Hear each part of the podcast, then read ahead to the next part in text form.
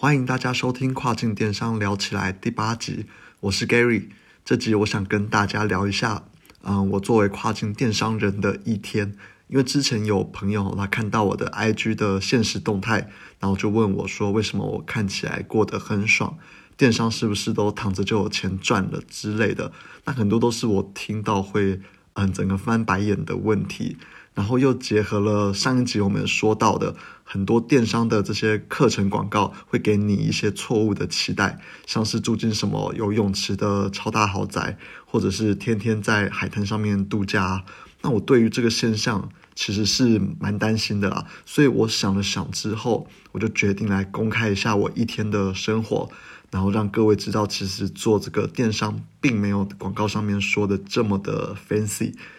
那你也不要来赞我说什么我们的规模太小，嗯，因为毕竟我们也是连续两年啦，是台湾亚马逊 Top 一百的卖家，也就是排名前一百的这个卖家。那营业额应该也已经比一般大多数做跨境的人或者是公司还要高很多哈。更何况如果你要创业，我觉得一开始一定是非常非常辛苦的，不可能说什么一两年就让你做到像那些老师呈现给你的生活那样子。OK，那回到我平常的一天，好，基本上我是住在这个林口啦，林口的家里。那主要是因为之前辞掉了上一份的工作，那没有必要再去跑办公室，再加上住家里其实很舒服啊，也可以多多陪陪家人跟我家的狗狗。那当然也可以省下一笔房租嘛。那我通常住家里嘛，我通常都是八点五十分才起床，然后吃个早餐那大概九点半就可以开始做事了。那因为主要市场是在美国哈，一些客人呢，他们都会在你睡觉的时候来问你问题，像是关于尺寸大小，或者是想要退换货的。那早上起床，我就会先把这些讯息都回一下，其实也没有很多啦，嗯，最近旺季大概也才一天，大概两到三则，其实回一下很快就结束了。然后我会看一下业绩。亚马逊它通常是用美西的时间去给你算业绩的，所以晚上十二点，美国十二点的时候，通常是台湾的下午四点。那通常我们这些看比较久的啦，早上起来看到嗯业绩之后，大概就能知道今天会卖多少了，就也不用等到四点的时候再去看。那再来会去检查嗯前台的页面有没有问题，因为亚马逊上通常会有很多这种。不可控制的因素，像是你的嗯产品被跟卖啦，或者是竞争者来搞你之类的，那他们要弄你，其实有很多方法啦。这个之后再分享啊。所以说，就简单看一下这个前台的页面，然后也顺便看一下评价有没有增加啊。如果有负评的话，我就会在下面回复一下客人。那通常的话，我都会先道歉，然后请他们从站内信来联络你。那你就可以在站内信这边，嗯，跟他们说我们愿意退款，或是给你退换货等等。那态度好一点的这些买家，说不定就有可能会给你删除评价。那我觉得这个是非常重要的，因为一个负评通常大概需要十个好评来抵消，那其实是非常辛苦的。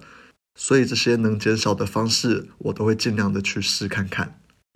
那结束后，我也会到后台的这个 inventory 那边去看看。那因为最近亚马逊哈，它抓这个 UPC 或者是图片的违规，它抓得很紧。然后有时候，嗯，就会因为这些违规，你的 listing 也就是你的这个 ASIN 会被 suppress 掉，那也就是被关掉了。那你可以在 inventory 这边快速的看到哪些 ASIN 被关掉了，然后以快速的做出反应。那如果你没有看，隔天才发现的时候，我这个时候就已经少了一天的销量了。那这是我会特别去注意的地方。那除了美国以外，我们还有在墨西哥、加拿大、嗯、日本、澳洲、英国、德国等这些欧盟国家的地方有在贩售啦。所以每个地方我通常都会去检查一遍。这个就算是我的例行公事。哦，对了，还有就是寄送 Shopify，也就是我们寄送这个，也就是我们这些品牌官网来的单，我这边也会在早上的时候去做寄送。那那边来的单，我我都是用亚马逊的物流系统去寄送啦。那我们有让 Shopify 跟亚马逊做串接，所以当你嗯要寄送的时候，你只要选择要寄送的速度，其实是可以很快的就把一个晚上从这个品牌官网，也就是 Shopify 来的单都给寄出了。然后我也会回一下这个中国厂商的讯息。一般来说啦，工厂工厂啦，中国工厂那边都很早就上班了。那他们可能会来追你，可能下一批货要出多少啊，或者是什么产品又没货了，然后需要你再去下单，或者是什么品相送检送检验啊没有过，然后或者是打样的时间嗯要延期啊等等，然后也可能 打样又出了什么问题之类的，很多各种不同的事情，经常啊一早起来你看到微信，有中国通微信嘛，你看到这个微信就是。啊，讯息大爆炸，然后物流那边也是，因为很多的哈，他们都会早上传讯息给你，然后来告诉说你货品运送的进度，他们会帮你 follow up，然后有的会，有的还会问你说你要提交什么样的这个清关的资料啊，等等的，反正通常早上啊都是处理这些沟通上面的事情，那弄不完的话就下午继续弄，或者是他们要提交什么文件，你早上没有办法做出这些文件的话。那我就会把它排到下午再去用，那差不多就是这样。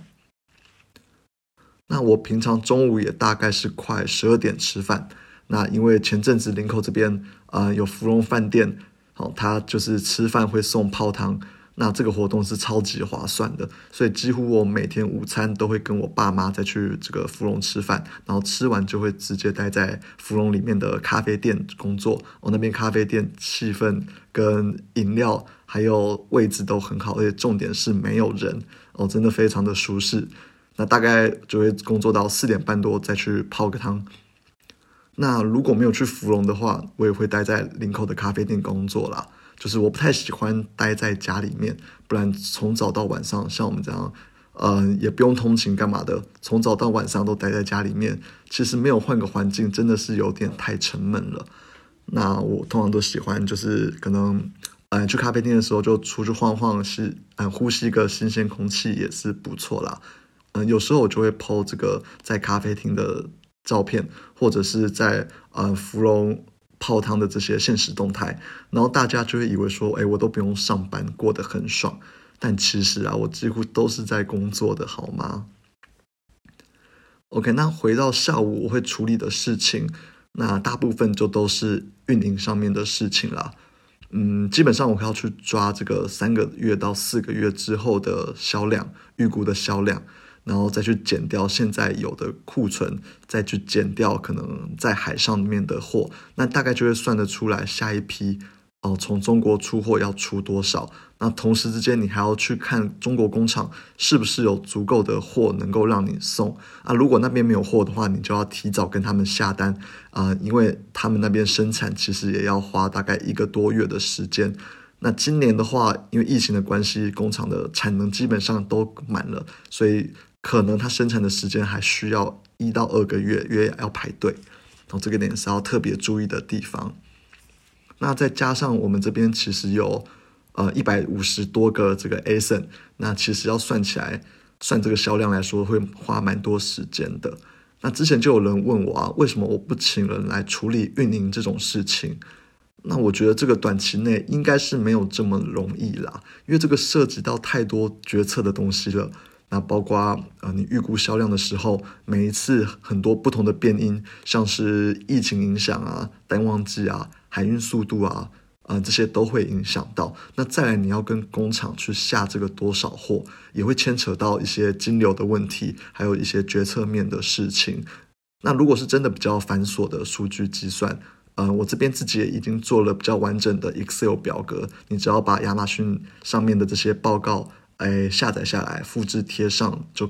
嗯，应该就可以了啦。那以个人卖家来说，我觉得这样的流程，嗯，我自己是很满意了，已经算是很自动化了。所以短期内，我觉得也不需要特别请人来处理这一块啦。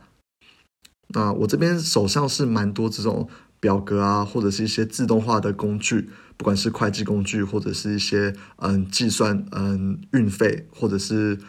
物流的一些工具。那如果未来大家有需要，或者是大家等，或者等大家稍微做起来之后哈，我都可以再跟大家去做分享。那通常运营的部分还会包括这个图片的优化。呃，我们这边有跟蛮多这种伪网红合作，也就是那种不用付钱的，呃，你只需要寄一组免费的样品或者是产品给他，他就愿意 po 的 po 文的那种网红。那通常这种粉丝的数量会落在七八千到可能七八万都有啦。那如果有不错的这些使用者的照片，呃，我这边也会把它放到产品的页面上去优化一下前台的素材。那你也不要小看这些小网红哈，那很多人的照片他都跟你在外面付钱请人特别去拍的一样，我非常的厉害。那基本上找这些小网红其实是有很多好处的。这个之后呃有机会我可以再把我们原创的跟网红联系的这个 SOP 跟大家分享，如何自动化的透过网红来增加你的销量、搜索排名跟评价。我觉得这点是做亚马逊一个非常重要的地方。广告的优化也是运营的一部分。虽然我们有买一个亚马逊内部的这个 PPC 广告自动化的软体，但还是有一些比较新的广告版位，它是需要人为去操作的。那这种版位，我就会特别去优化。那其实优化的概念很简单，也就是把这个不好的给关掉，把表现好的给开起来。那这边的细节我会在之后的节目跟大家分享。然后我还会分享这个自动化的广告工具。那我觉得这个广告工具非常的好啦，因为它内建了九大的演算法，它除了帮你控制广告效益之外，还可以帮你寻找这个长尾的关键字，我觉得非常的强大。那这个我们之后再说啦，这个说起来会呃说的非常的久。那大概工作到五六点的时候，我就会离开咖啡店。那有时候我会去健身房跑步啦，就是跑完步再回家吃饭。那如果说想要去高尔夫练习场去练挥杆的话，那就会吃完饭之后再出门挥杆，哎，就是消消化一下，然后看心情啦。那我这边也不得不夸奖一下林口哈，它虽然冬天真的又湿又冷，比台北的温度大概低了五度有吧，但最好的一点就是它附近的球场超多。那最近的那个练习场离我家开车不到十分钟就到了。就是那种你随时呃一时兴起想去打球都可以的那种感觉啊，那我觉得这个是非常的不错的。那晚上就是这些事情弄一弄之后，大概八九点我就会继续开始工作了。呃，晚上除非真的很急啊，不然我不太会去处理就是运营方面的事情。我自己是喜欢在晚上的时候做一些市场调查。或者是去思考一些新品的方向，那甚至之后想要做的新品牌要怎么做，嗯，或者是研究一些比较新的东西，比较新的哎技巧啊之类的，然后看看网络上有什么关于电商的新课程，这些是我晚上比较喜欢做的事情啊。我个人是觉得我晚上的思路是比较清晰的，那比较有办法去发想一些哎有的没的 idea，那状态也是比较好的。所以我喜欢好好的利用晚上这段时间去想事情。那下午的话，我个人啊比较容易头昏，可能是刚吃完午餐的关系，所以我就会拿来处理诶运营之类相对比较制式化的事情，或者是一些回讯息啊等等。每个人的状况都不一样。那有人可能喜欢早上一早起床就先去处理诶这些特别需要思考的事情，就看大家了。总之，这样算一算，我一天的工作时间大概也是落在八到九个小时，啊，只是跟一些还在上班的朋友可能作息不太一样，而且基本上我是一周工作这个七天的，也就是说假日我也都是在工作，其实没有特别的休息啦。那除非家人有特别的活动，或者是朋友在台北有约，我才会去放下工作。但如果是约在假日的晚上，呃，基本上我下午也会待在咖啡店里面做事，所以啦，我觉得，哎，跨境电商人的一天大概都是这样啦，没有大家想象的这么轻松写意。那我们只是比较弹性，一周的工作时间，哎，基本上也都是比大多数的上班人还要高。那所以最后我再次强调，不要以为这个跨入电商你就可以很快的达到财富自由什么的。那创业是真的很辛苦，好，没有大家想象的这么的容易。如果说能够不亏钱运营个你说三年，我觉得就已经很不错了。那努力一点，期待五年之内略有小成，这也是我觉得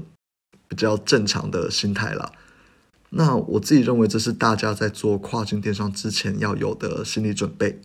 那希望能够导正一些被外面广告洗脑，嗯，非常严重的这种状况。然后帮助大家去找回创业应该要有的这个心态跟准备，不要轻忽了每一个你需要付出的努力。那大概就是这样。OK，那今天分享的比较轻松一点，好，那希望有帮助到大家，谢谢大家收听，拜拜。